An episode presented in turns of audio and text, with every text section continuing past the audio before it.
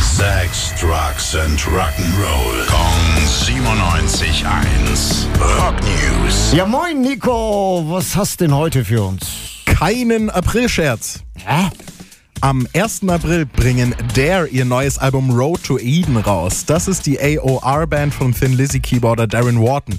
Die erste Single Born in the Storm ist jetzt auf YouTube. Komm, lass hören.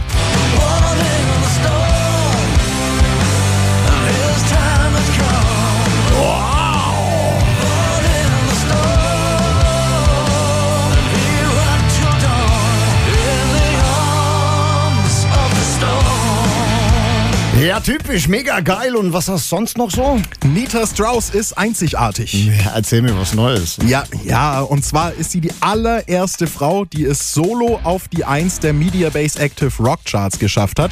Und zwar mit ihrem Song Dead Inside. Allgemein sind Frauen immer mehr im Vormarsch in der Rockwelt. Zeit wird's. Ja, Zeit wird's. Dankeschön, Nico. Danke. Rock News. Sex, Drugs and Rock'n'Roll. Kong 97.1. Frankens Classic Rocksender.